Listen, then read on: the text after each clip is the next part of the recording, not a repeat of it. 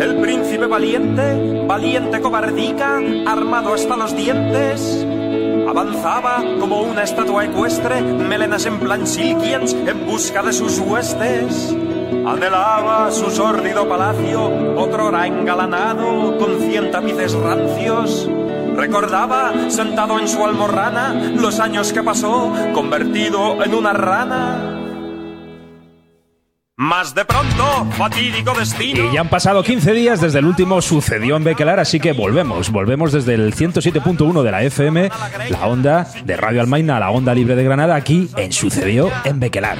Mi papá es el dueño de estas tierras. Si no me dejáis paso, iremos a. la Pero esta semana no solamente en, esta semana no solamente en Radio Almaina, la onda libre de Granada, sino también en tres, en tres radios que nos están empezando a redifusionar. Estamos de enhorabuena, Miguel. El Bequelar se está expandiendo. Eh, Estamos Expansión. ahora eh, en Onda Latina, que es eh, la onda libre del barrio de la Latina de Madrid. Así que saludos a esta gente nuevos y nuevas oyentes de, de Bequelar. De la vía y corte. Estamos en la centralidad del tablero, chaval. Estamos también en Barcelona en Radio Pica, histórica Radio Pica, estupendo. Y nos han puesto mirando a Cuenca porque estamos sonando en radio en color. En Radio Color de Cuenca, sí señor. envueltos en pan bimbo. Te rogamos que no nos des ideas. Tenemos suficientes y son muchos. Y esta semana, que indiscutiblemente ha sido la semana de la reivindicación feminista, con la jornada exitosa, afortunadamente, del 8 de marzo, pues nos vamos a ir con un tema que nos habla de. Bueno, un colectivo de mujeres que fue injustamente olvidado dentro de la historiografía, eh, en el caso de la historiografía española, como es el colectivo de la Sin Sombrero. Y para ello, pues nos hemos traído a una invitada que es Ana, Hola. que la hemos pillado desprevenida. Hemos traído una. o- hay que decirlo, ¿no, Miguel? Otra vez. eh, po- bueno, por una parte, eh, Ana está haciendo historia en Bequelar. Es la, la primera mujer que, que viene a- aquí a visitarnos. Sí, nos estaba quedando el programa muy machuno y hemos dicho, vamos a hacer una cosa igualitaria. Y no solo Ana, sino que hoy también tenemos una técnica de sonido estupenda, eh, Carmele, que le mandamos un saludo también y, y le damos las gracias por venir. Y, y eso, y, y Ana nos va a hablar de la Sin Sombrero, ¿verdad, Ana? Esta parte de la generación del 27, ¿no? De, de la que tampoco se habla mucho, ¿no? Sí. Pues es la primera vez que el Principado de Bequelar es un Principado igualitario. Capa de chocolate, capa de galleta. Capa de chocolate, capa de galleta. Bueno, y, y- pero antes de eso vamos a empezar con otro tema, ¿verdad? De- Los buenos Principados, ¿en qué momento serán, Miguel? Pues no entiendo mucho de Principado, la verdad, esto, esto es muy reciente para mí. En la Edad Media, que molaba mogollón. Ah, vale. Tenías ahí, ahí armas locas, mazmorras chungas. Y es lo que vamos a hacer hoy. Vamos a hacer una historia de la coreomanía.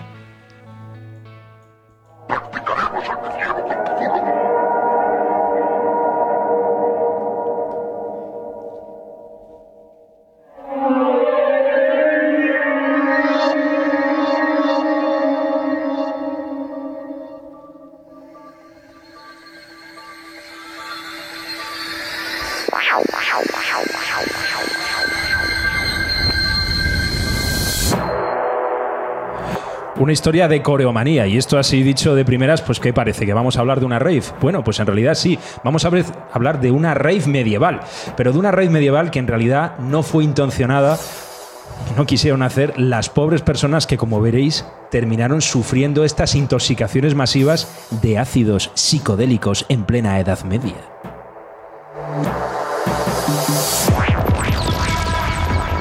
De una manera consciente o no, los eh, psicodélicos, los ácidos, la psicotropía siempre ha estado unida a la historia de la humanidad. De una manera consciente cuando ha sido utilizada en algunos eh, pues, eh, elementos para elementos eh, religiosos o para elementos de ocio, pero también de una manera inconsciente cuando la ingesta de estos psicodélicos ha sido a través de bueno, un puro accidente. Y eso fue lo que ocurrió durante los siglos XIV, XV y XVI en Centro Europa.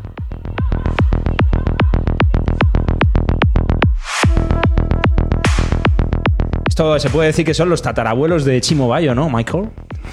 Algo parecido, sí. Aunque, como tú dices, no. Chimo Bayo yo creo que, que, sí que quería, ¿no? Sí, Chimo Bayo sí que quería. Pero estos pobres campesinos en realidad no querían abrir sus puertas de la percepción, de la percepción, como decían los hippies contraculturales en los años 60 durante el siglo XX, sino que en realidad fue todo un auténtico accidente. Y no un auténtico accidente del tipo me han echado droga en la copa, mama. ¿Sabes? De esto que tienes que decir cuando algunas veces llegas a casa, hecho unos A mí me ha pasado, ¿eh? A mí me ha pasado. Eso nos ha pasado a todos, la verdad. un momento buenísimo que une mucho a la familia, ¿eh? es un momento precioso. en realidad, como veréis, este fenómeno de la coreomanía se daba a partir pues de, de, de, de, bueno, de la ingesta accidental de estos hongos que contenían bueno, pues componentes psicodélicos a partir del hecho de que estos fermentaban dentro de los almacenes donde se guardaba el centeno. Y claro, ¿esto qué producía? Pues que estas intoxicaciones masivas hacían que aldeas enteras literalmente se echasen a bailar y tristemente, aunque esto pueda parecer un poco divertido y de cachondeo, por es el tema de la raíz medieval y tal, pues en realidad la mayor parte de esta gente terminaba muriendo de puro agotamiento, de puro cansancio. Porque claro, imaginaos, decir, a mí ya me cuesta estar una noche de fiesta hasta las 3 de la mañana. Imagínate estar 15 días de rave en la Edad Media sin ni siquiera tú proponértelo, es decir, totalmente intoxicado sin tu querer. Y bueno, eso fue la Edad Media y para trasladarnos a la Edad Media nos vamos a ir con un corte donde nos explica muy bien cómo vivía ahí esa gente.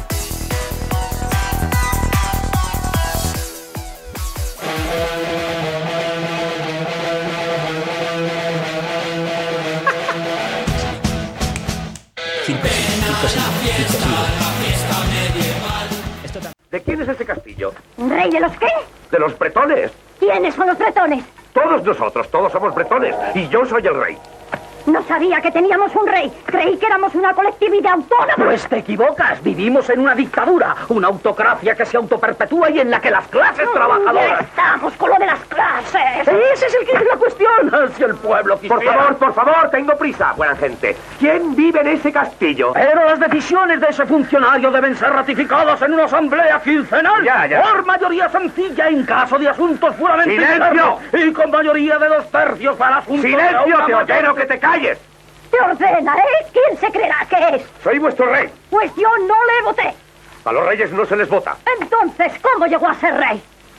La dama del lago, con el brazo enfundado en brillante seda, sacó una espada del fondo de las aguas, significando así la divina providencia que yo, Arturo, debía portar la espada. Por eso soy vuestro rey. Oiga, que a una mujer le dé por repartir espadas mojadas no es base para un sistema de gobierno. El supremo poder ejecutivo deriva de la voluntad de las masas, no de una absurda ceremonia acuática. ¡Silencio! No pretenderá ostentar el supremo poder ejecutivo porque una furcia natatoria le tiró una espada. ¡Silencio! Lo mismo podía ir yo por ahí diciendo que soy emperador porque una tía me lanzó una cimitarra y me llevaría al manicomio. ¡Silencio!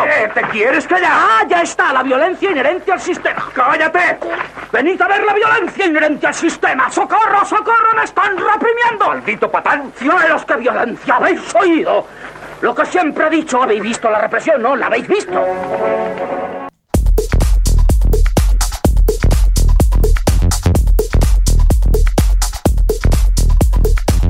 Habéis visto la represión, ¿eh? La habéis visto. bueno, pues con este corte de los caballeros de la mesa cuadrada de los Monty Python, pues se ilustra bien el contexto social, ¿no? De una manera un poco irónica y humorística que se daba en, en la Edad Media, que fue el momento, concretamente en la Baja Edad Media, a finales de la Edad Media, cuando se empezó a dar este fenómeno de la coreomanía.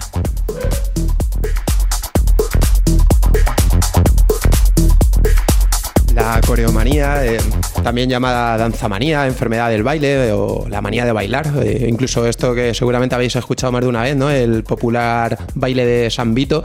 A mí, sobre todo de pequeño, más de una vez me lo, me lo habrá dicho Tú sigues algún, algún profesor de, de GB o, o profesora. Pues bien, esto fue un fenómeno social que se produjo principalmente, como tú decías, ¿no, Miguel? En los países centroeuropeos. Hablamos de la época de entre el siglo XIV y el siglo XVII. Y se trataba pues, de grupos de personas que eh, aparecían bailando ¿no? de, de una manera irregular. De aldea en aldea. A veces eran grupos pequeños, otras veces han dado casos, ¿no? Incluso de, de miles de personas. Y esta, bien, pues incluso afectaba a niños y a niñas, ¿no? Se han dado casos también. Y, bueno, pues se trataba eso de gente que bailaba hasta que llegaba el, agotamiento, ¿no? Y, por ejemplo, bueno, pues uno de estos primeros brotes importantes, ¿no? Fue en, en y no sé decir esto, Aquisgrán, ¿no? En, Aquisgrán. Aquisgrán en, en Alemania en el 1374. y se extendió rápidamente por toda Europa. Un brote que particularmente eh, fue muy notable, ¿no? Y se produjo en la epidemia de, baile de 1518 en Estrasburgo. Y en realidad no son brotes aislados, no son hechos aislados, sino que están bastante bien documentados y ocurrieron, pues como has comentado tú, a lo largo de bastantes eh, décadas e incluso siglos en toda esta zona de Europa. Las explicaciones son varias, aunque luego hablaremos de la explicación que, bueno, pensamos que es la principal, que es esa intoxicación involuntaria por un tipo de hongo que se daba en el centeno, si estaba este mal conservado, si estaba este mal guardado. Pero bueno, las explicaciones mm, fueron desde ese tipo de intoxicaciones involuntarias hasta el hecho de que esto eran ciertos tipos de cultos religiosos que estaban dentro del paganismo que estaba sobreviviendo por debajo del cristianismo oficial. Que bueno, de eso se puede hacer otro programa también muy largo de todos los cultos paganos que consiguieron sobrevivir a toda la cristianización. Y bueno, la verdad es que este fenómeno, que fue conocido, pues como tú has dicho, Miguel, como coromanía, danzamanía, baile de San Vito y también peiste del baile, pues eh, también fue llamado como baile de San Vito porque se pensaba que era un castigo divino mandado por este santo, que cuando murió, eh, según el milagro que se le adjudica, pues el rollo del San Vito es que lo metieron en una marmita llena de aceite hirviendo, ¿no? De aceite ahí, nada, le hicieron un poquito, ¿sabes? Rollo pescadito frito. Y el tipo, pues cuando se metió, pues empezó a moverse un montón, claro, imagínate que te meten en aceite hirviendo, ¿no? Y ese baile, pues supuestamente contagió a sus torturadores que también empezaron a, a bailar y todo tuvo que ser una escena como muy loca y muy... que yo tampoco le veo mucho sentido a ese milagro, ¿sabes? ¿Dónde está el milagro, ¿sabes? Pero bueno, entonces por asimilación se llamó también baile de San Vito. Y este baile de San Vito, bueno, está documentado no solamente en estos casos que has, que has comentado tú, en, en Aquisgrán, ¿no? Sino también, por ejemplo, fijaos, eh, en 1020, en Berben, un instante antes de la Baja Edad Media está documentado el primer caso donde 18 campesinos comenzaron a cantar y bailar alrededor de una iglesia alterando eh, la misa de la víspera de Navidad, lo cual no deja de ser un poco sacrígelo y por consiguiente bastante gracioso.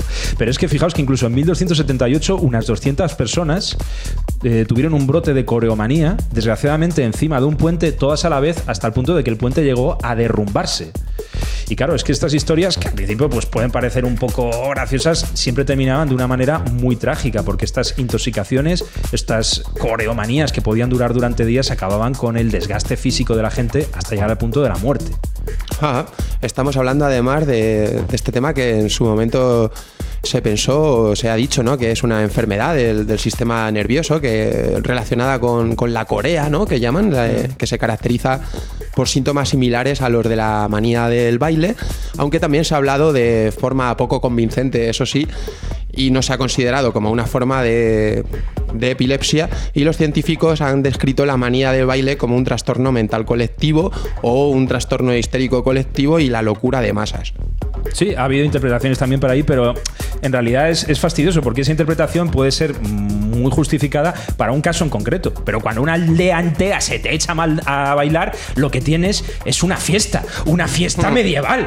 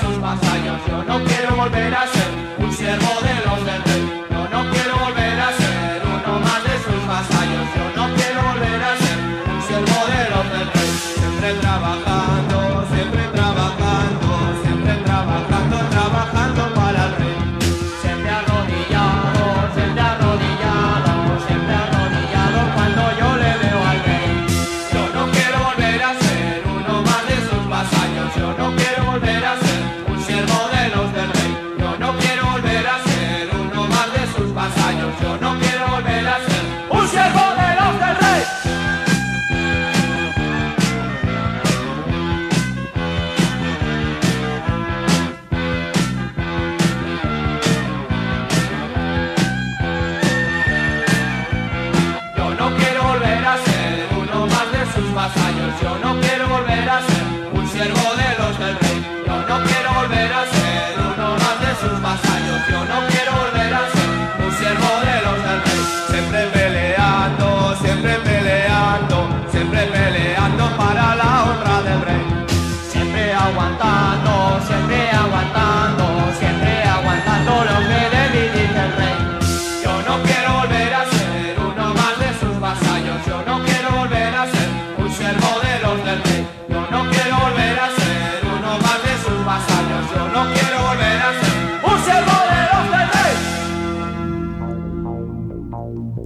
sigues aquí en la sintonía de Radio Almaina. A tumba abierta hasta el amanecer.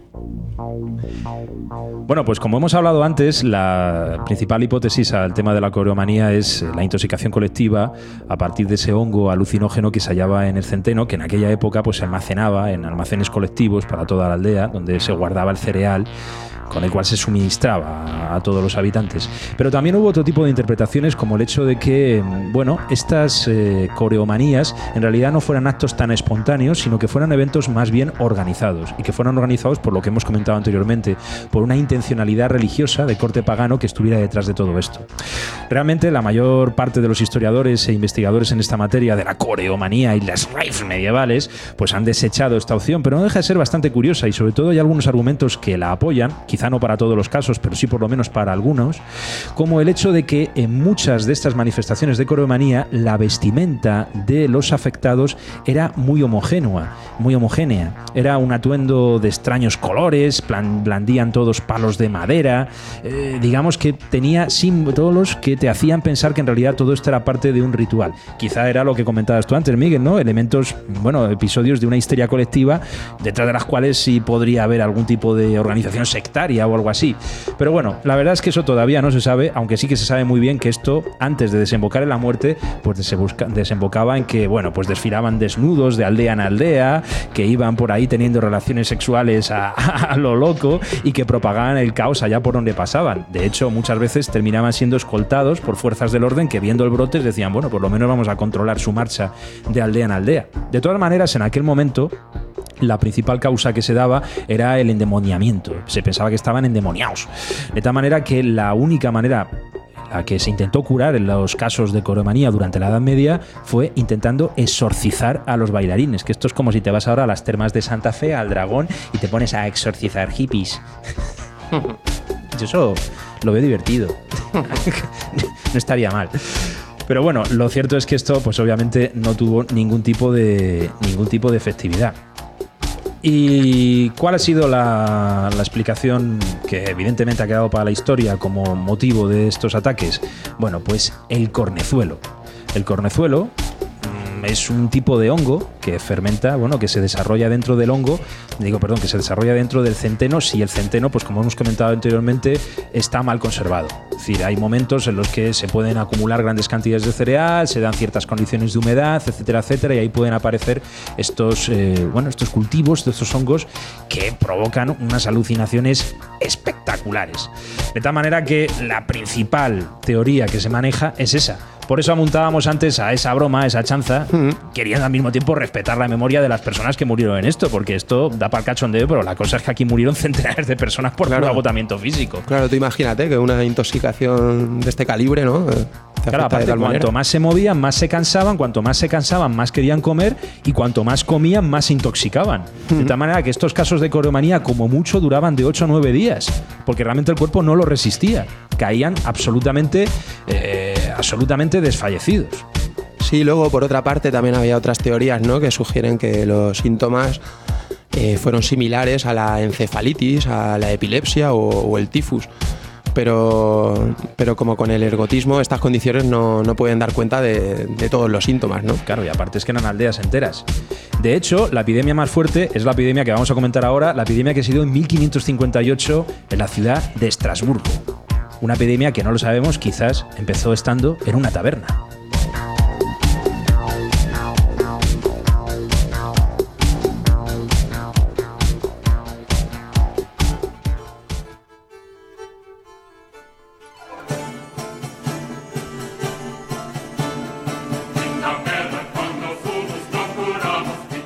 Es que la epidemia de 1518 en la ciudad de Estrasburgo fue terrible. La mayor parte de ellos terminaron muriendo por agotamiento, por derramos, por, derrames y por infartos. Una auténtica epidemia que se mantuvo de cuatro a seis días, cobrándose la vida de en torno a 400 personas.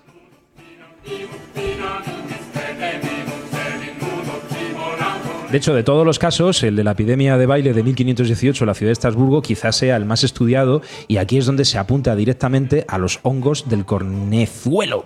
Los hongos del cornezuelo que, bueno, estructuralmente está relacionado con el fármaco recreativo llamado dietilamina, a partir del cual se sintetiza el ácido disérgico LSD-25.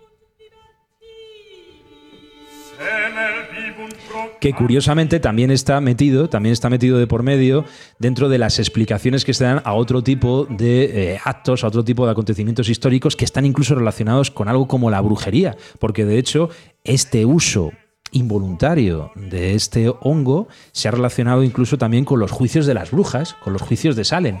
Y la verdad es que esto sí que nos llama la atención porque muchas veces las brujas están unidas a las cuevas y en las cuevas hay mucha humedad y con la humedad hay un montón de hongos. Y si os dais cuenta, en las cuevas ocurren muchos hechos que están relacionados con la magia, con las brujas o con las apariciones marianas. No quiero decir que aquellos tres niños santitos de Portugal entraran a la cueva y les entrase un alucinamiento de hongos brutal y de repente vieran a la Virgen y a todo lo que se le apareciera por delante. Pero bueno, por ahí van los tiros, ¿no?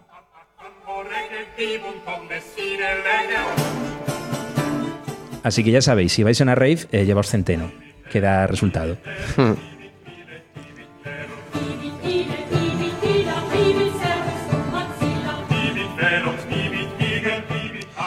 Bueno, pues nada, y ahora vamos a pasar al siguiente bloque, que es el bloque de la sin sombrero. El bloque en el cual nuestra invitada pues, nos va a hablar de estas mujeres injustamente olvidadas dentro de la historiografía de este país y que, bueno, pues hicieron tanto y tuvieron tanta visibilidad en aquella época. Pero eso sí, antes nos vamos con una reivindicación del casticismo y de la boina universal a través de esta canción de Gabinete Caligari.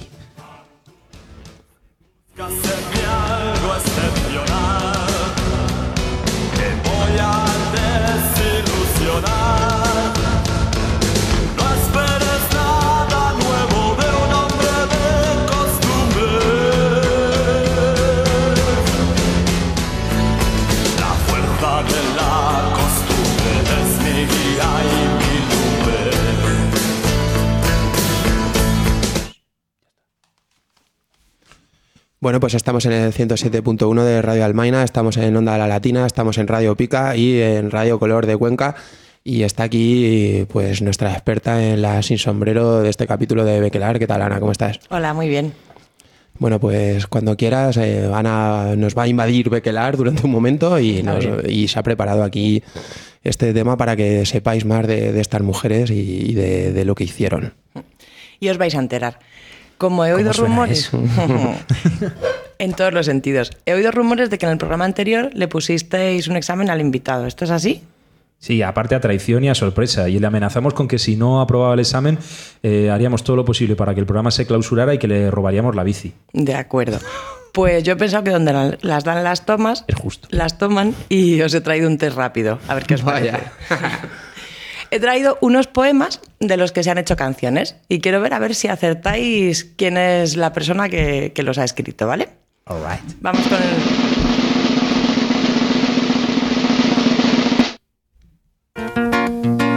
Verde que te quiero verde, verde viento, verde ramas, el barco sobre la mar, ¿Tú qué dices, Miguel? ¿Sabes quién es? no? montaña ¿Quién verde, que yo te quiero verde. Yo creo que lo sé. María del Monte. María del Monte. Ese sonido que nos ha puesto Carmele es papel rasgado y es que mal, María del Monte no. Pero tío, joder. Qué mal. ¿Blas Piñar? Pues. ¿Y bien? María del Monte, María del Monte. no, Federico García Lorca.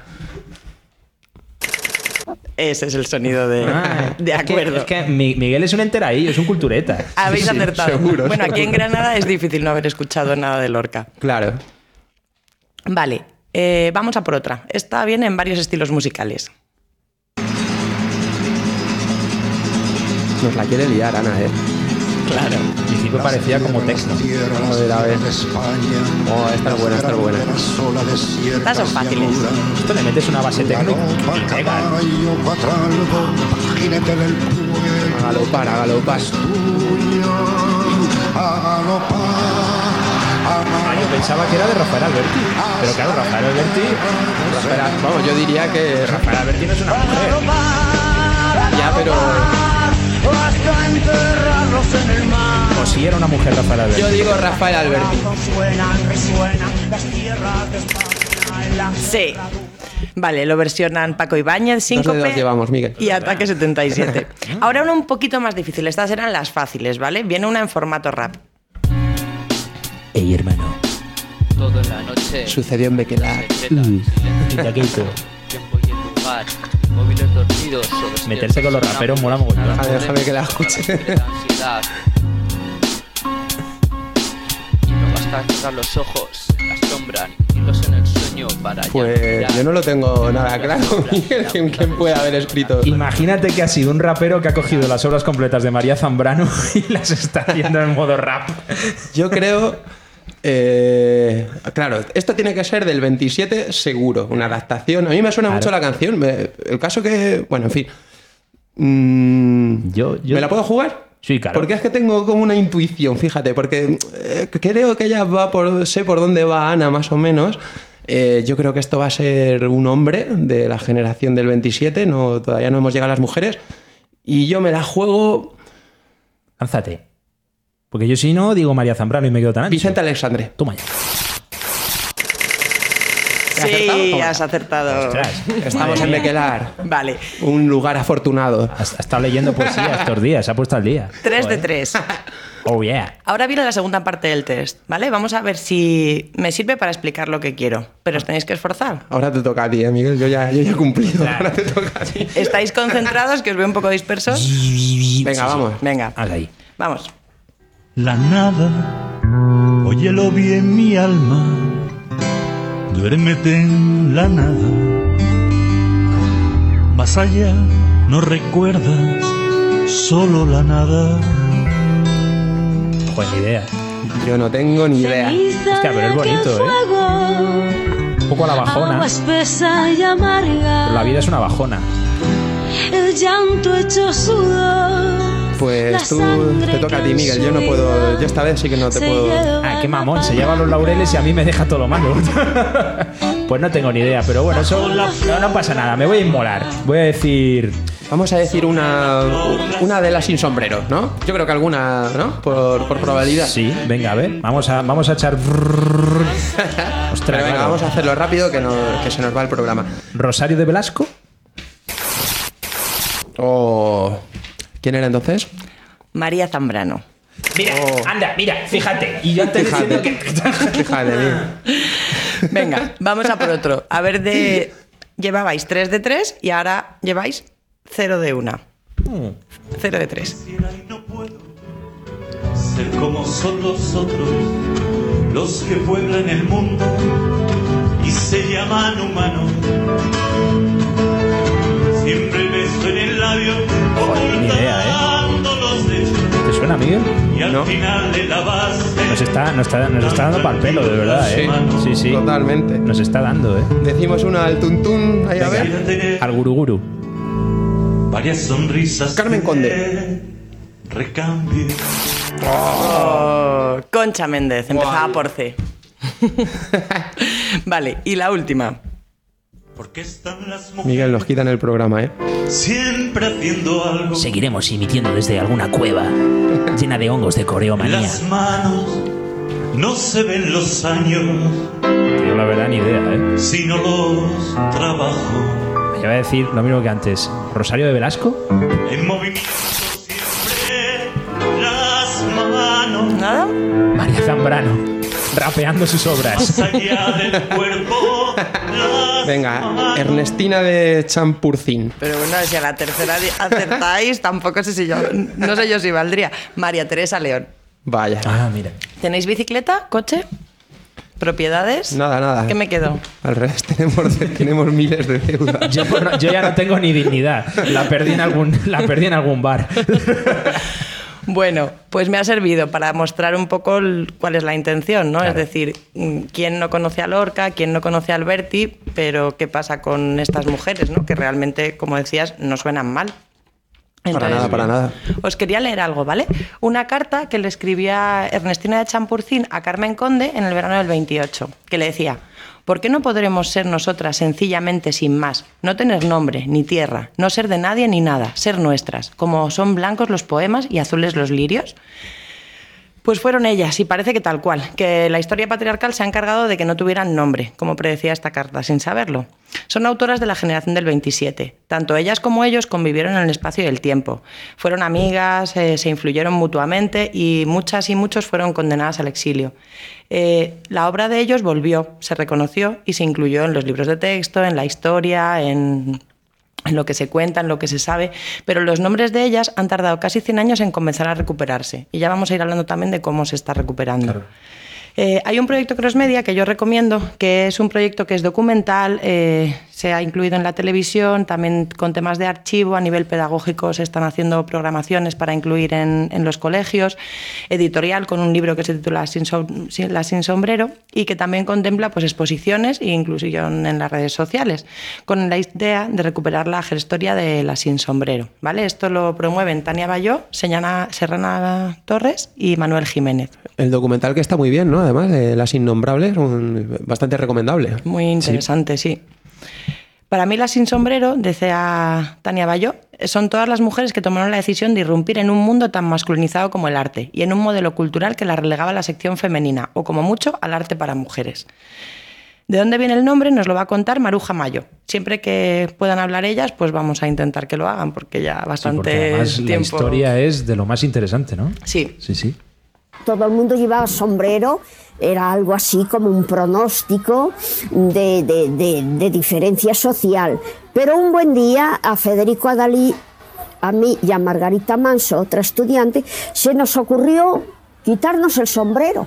Y al atravesar la Puerta del Sol nos apedrearon, insultándonos como si hubiéramos hecho un descubrimiento como Copérnico o Galileo que nos llaman maricones porque se comprende que creían que no despojarse del sombrero, que era como una manifestación de- del tercer sexo.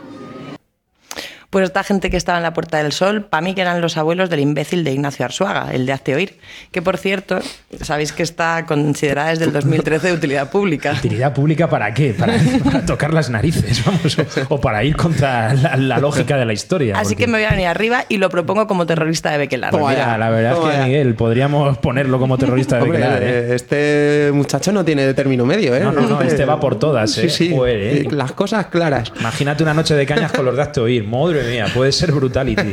Pues ahí lo dejo. Y bueno, que me lío, vuelvo al tema. ¿Por qué no se conoce a las sin sombrero? ¿Será que no formaron parte de la generación? Que el ambiente que yo he vivido en de verdad, la generación del 27 es una cosa increíble, porque eh, era algo, algo único que ha habido en el mundo, de, de tanto poeta y, y tan buenos. ¿Será que sus contemporáneas y contemporáneos no las valoraban? María Zambrano estaba también en Cuba. Esta mujer es filósofa y alumna de Ortega Gasset, el filósofo español. Para él es una mujer predilecta. Dice que no hay ningún discípulo que tenga la inteligencia de esta. Él me lo dijo a mí una vez. ¿Será que escribían mal o que pintaban mal? Y una mierda. ¿Será que, que se involucraron políticamente menos que otros escritores?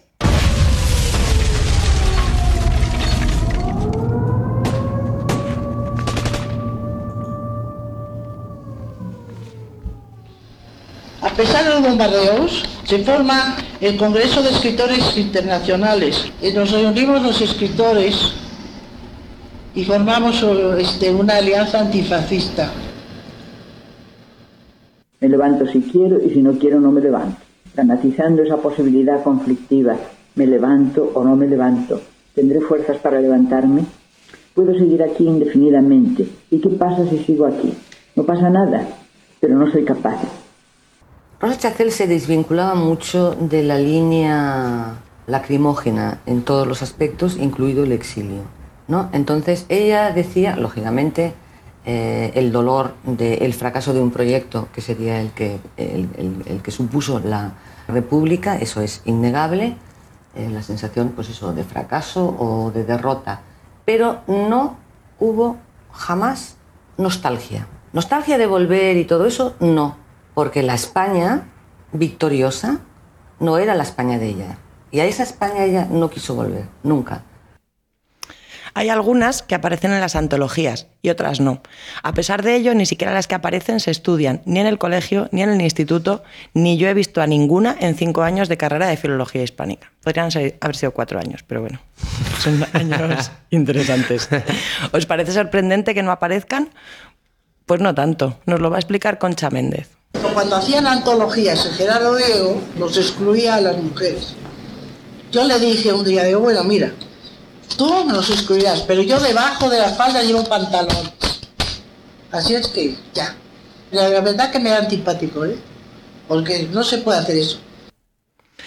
Curioso el concepto de que para apare- aparecer en una antología haya que tener pantalón. Quizá lo aprendió de pequeña. Me acuerdo un día que mi padre tenía un amigo y vino a verle. Y entonces le dice a mis hermanos, que eran muy chiquitos, ¿tú qué quieres hacer de mayor? Y yo me adelanté y dije, yo, a mí no me preguntaba nada. Digo, yo voy a ser capitán de barco. Y que las niñas no son nada. Yo le tomé un odio a aquel hombre horrible. Porque que eso de las niñas no son nada. Yo desde pequeña quería hacer algo, ¿verdad? Cuánta violencia en cinco palabras. Y aún hay quien cuestiona que hagamos huelga. Carmelé. o que tengamos motivos para devolver esa violencia.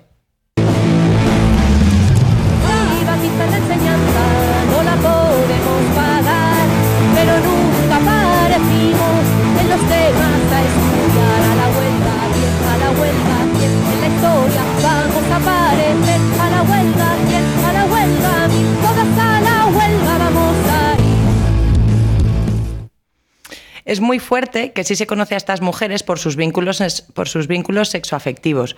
Por ejemplo, Concha Méndez es conocida como la mujer de Manuel Alto Laguirre o a María Teresa León. ¿Qué os suena? Pues a Ellos mí me son sonaba. impresores, van a ser- ellos son impresores, van a ser impresores. Perdón, me he colado. Bueno, o María Teresa León. Vamos a poner un audio que habla de Concha Méndez. Ellos son impresores, van a ser impresores. Los impresores de la generación del 27 van a publicar una serie de revistas. mm, en 1616, Caballo Verde para la Poesía, que la dirigía Neruda. Hay unas fotos estupendas que ya está con un mono azul en su imprenta. Y verdaderamente en- era una casa abierta a todo el mundo.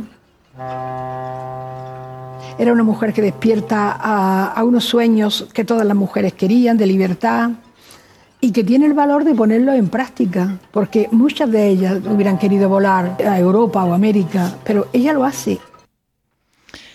Por otro lado, la residencia de estudiantes es de sobra conocida, pero no suenan tanto en la residencia de señoritas, las que suena fatal, ni el Liceum Club Femenino o la Asociación Universitaria Femenina.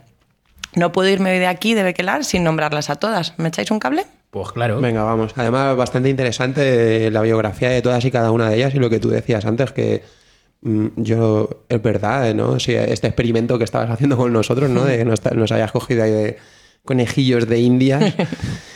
Pues. Totalmente silenciadas. Es cierto que yo hasta hace muy pocos meses no conocía nada de, de estas mujeres.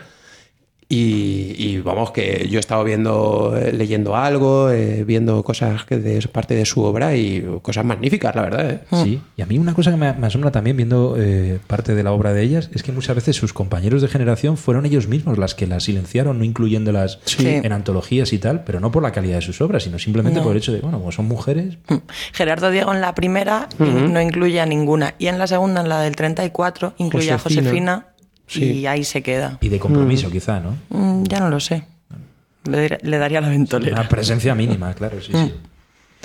Bueno, pues vamos a hablar primero de las que son más de artes gráficas, que de esas no podemos poner muchos ejemplos aquí, porque claro, no se van a ver. Muy bien. Eh, Maruja Mayo, que nació en Lugo y es una pintura surrealista comprometida con la República que pasa 25 años en el exilio. Ahí es nada. En un primer momento la ayuda a salir su amiga y compañera Gabriela Mistral, que me quito el sombrero ante ella.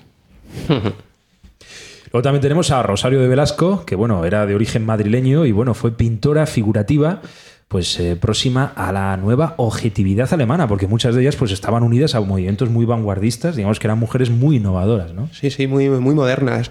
Eh, otra de ellas era Marga Gil Roset, una escultora, ilustradora y poetisa autodidacta. Eh, no fue, por tanto, a la escuela y se la considera una escultora no solamente eh, impresionante, sino también inclasificable. La verdad que he visto algunas de sus obras, ¿no? De escultura, esculturas en granito, el- como- muy chulas. lo que transmite, las ilustraciones también. eh, bueno, en fin, todo una angustia, ¿no? Una cosa ahí terrible, vaya. Eh, de hecho, eh, esta mujer eh, destruyó gran parte de su obra antes de suicidarse de un tiro en la sien con 24 años. Pero fíjate. fíjate, ¿eh? Impresionante. Margarita Manso, que es de Valladolid y es pintora, cuentan que junto a Maruja Mayo se tuvieron que disfrazar de hombres para poder entrar junto a Lorca y a Dalí en el cenobio, sea eso lo que sea, del monasterio de Santo Domingo de Silos. Así estaba el tiempo. Y bueno, fijaos también, siguiendo con eh, la estela de, de mujeres que estaban totalmente metidas en movimientos estéticos y artísticos de vanguardia, pues Ángeles Santos Torroella, que era una mujer originaria de Portbou, que fue una pintora y artista gráfica que se inició en el surrealismo, en el impresionismo y que después siguió con el posimpresionismo. Tenemos también a la ya mencionada Josefina de la Torre. Esta mujer fue cantante, actriz y poeta. Exploró también el vanguardismo, la llamaron la muchacha isla eh, por su procedencia canaria. Y eh, tras la guerra civil, que como vemos es un proceso que atraviesa plenamente la vida de todas ellas, ella fue de las que no, no acudieron a. no, no se exiliaron, ¿no? Se, quedaron en España y eh, escribió con el seudónimo, eh, escribió con seudónimo, mejor dicho. Y bueno, tengo aquí un, un poema de ella que, que voy, a, voy a leer. Dice, me busco y no me encuentro, rondo por las oscuras paredes de mí misma, interrogo al silencio y a este torpe vacío y no acierto en el eco de mis incertidumbres. No me encuentro a mí misma, y ahora voy como dormida a las tinieblas, tanteando la noche de todas las esquinas, y no pude ser tierra, ni esencia, ni armonía, que son fruto, sonido, creación, universo. No esté desalentando, no esté desalentado y lento desganarse que convierte en preguntas todo cuanto es herida, y rondo por las sordas paredes de mí misma, esperando el momento de descubrir mi sombra. Qué bonito. Carmen Conde, que nació en Cartagena y escribió tanto teatro como novela y poesía. También trabajó por la República, y- pero se quedó en Madrid tra- tras la Guerra Civil. Fue profesora de literatura y la primera mujer académica de la lengua del siglo XX, que digo yo que pobrecilla, porque la Real Academia es un nido de machistas que da gusto. Y Y encima de- esta fue la primera, del siglo XX. sola ante el Mm. peligro. claro. Sí, sí, vamos, un- impresionante. Además, vamos, machistas, racistas, lo tienen todo. Vamos con audio. Hijo de la tierra, te arrojó el jardín. Aunque veas sombras, no quieras lucir. Tu madre era bella, la secan los vientos. Tu madre era tierna, se quema en el yermo. No duermas, escucha, no duermas, acecha. Silbarán las aves sobre ramas ebrias para hacerte leve esta oscura tierra. Escúchame, hijo, no duermas, no duermas. Por todos los siglos, no, duermas, no, duermas. ¿Oís la voz esa del fondo? Este audio lo he sacado de un concierto de Paco Damas, que es un cantante que le hace un disco a las sin sombrero. Los, los audios que os he puesto al principio mira. eran suyos. Pero no deja de llamarme la atención, hace bueno, todo un proyecto didáctico también con intención de llevarlo a, a los institutos y a los colegios ¿no? con estas canciones para visibilizarlas y para luchar contra la violencia machista, la llama de género.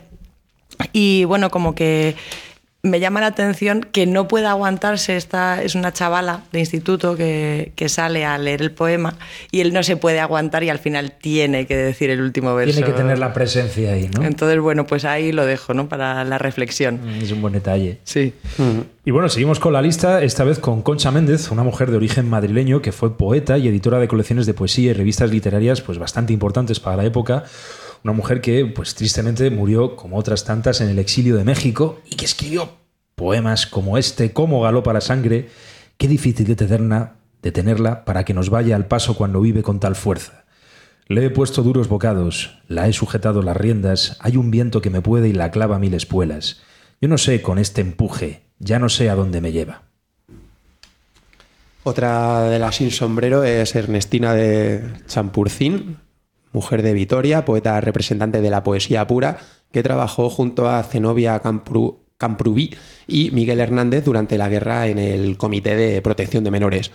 Se exilió, aunque de mayor tomó posturas religiosas eh, cercanas al Opus y volvió a Madrid en el 72. Esta mujer tuvo, lo que comentábamos antes, Ana, ¿no? antes de hacer el programa, Sí. es, es muy curioso porque tiene un doble exilio. Es decir, porque ella nació en una familia conservadora, pero luego militó en el Partido Izquierda Republicana y luego cuando los exiliados de izquierda vuelven, ella se encuentra con que está exiliado de estos exiliados porque ella ha tornado a la derecha. Sí, la verdad es que tuvo que ser complicado. Vaya historia. Si derribas el muro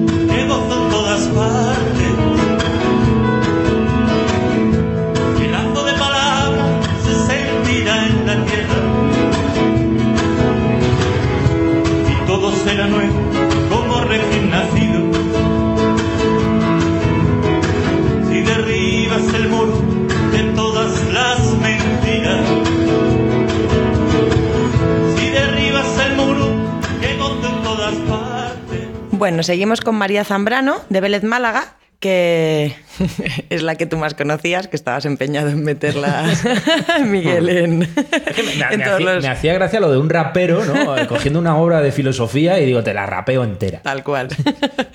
Pues es una filósofa, pensadora, ensayista, que publicó también algunos poemas, que es curioso también que colaboró en la fundación del Frente Nacional, pero que cuando tomó tintes fascistas eh, lo disolvió, pero antes de eso consiguió que no entrara Primo de Rivera. A pesar de esto no consiguió que la filosofía de la que habían partido pues la cogiera Falange para su fundación.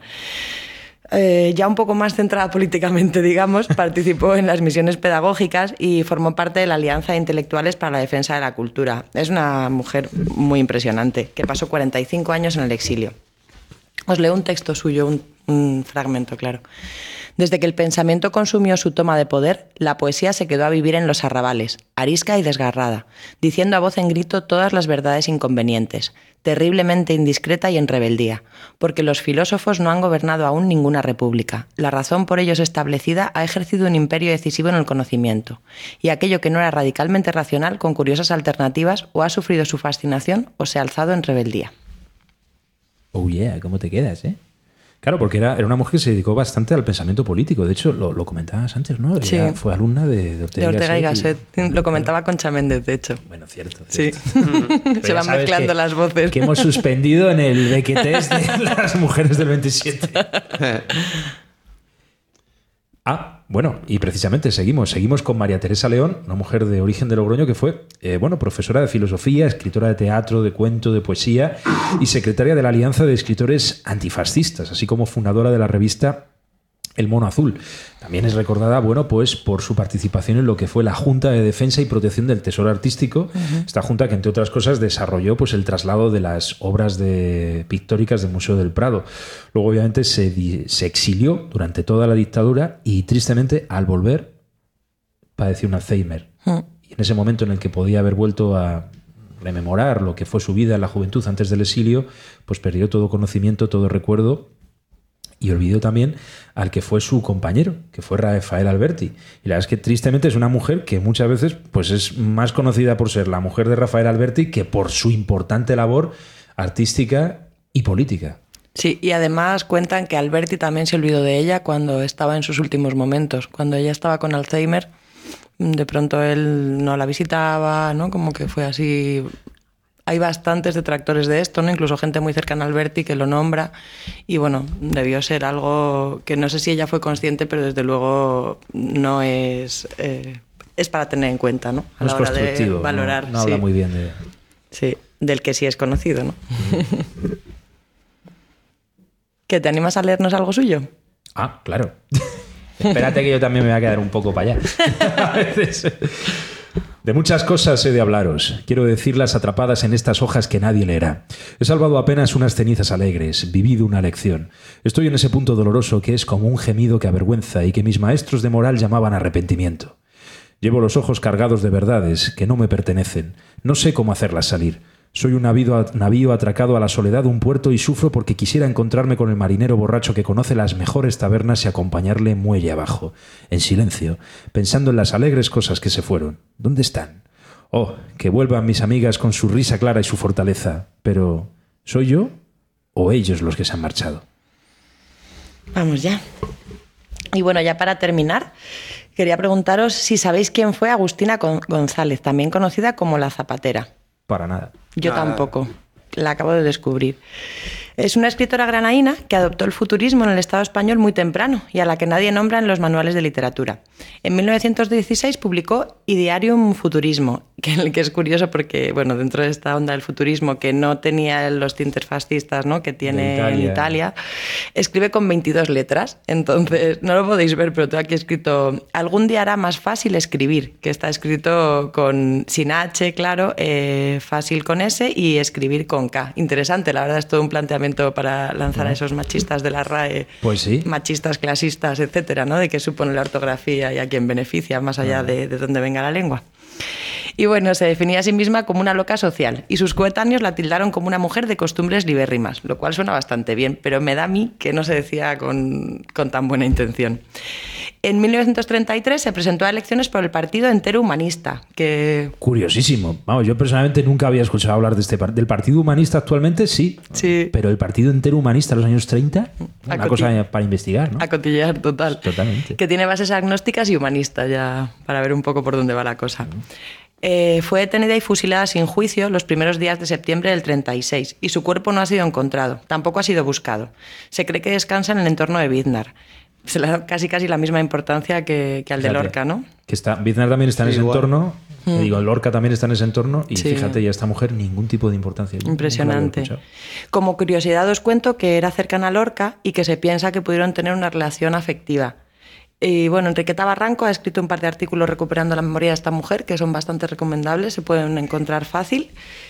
Y bueno, pues más o menos estamos terminando. No sé si algo más así que queréis que contamos, que contemos. Algo... Yo sobre todo el hecho de, de- de cómo se escribe la historia siempre a espaldas a las mujeres, ¿no? Mm, es bastante impresionante. Yo pienso que esto ya está cambiando. Hay días como eh, la jornada de lucha y de huelga de ayer que, que lo muestran, ¿no? Que estamos un poco hasta el coño ya. Sí, pero la verdad es que ya va siendo hora. Y el cambio es lento, pero bueno, por lo que parece es progresivo y sobre todo que no sea retornable, claro. Sí, sí.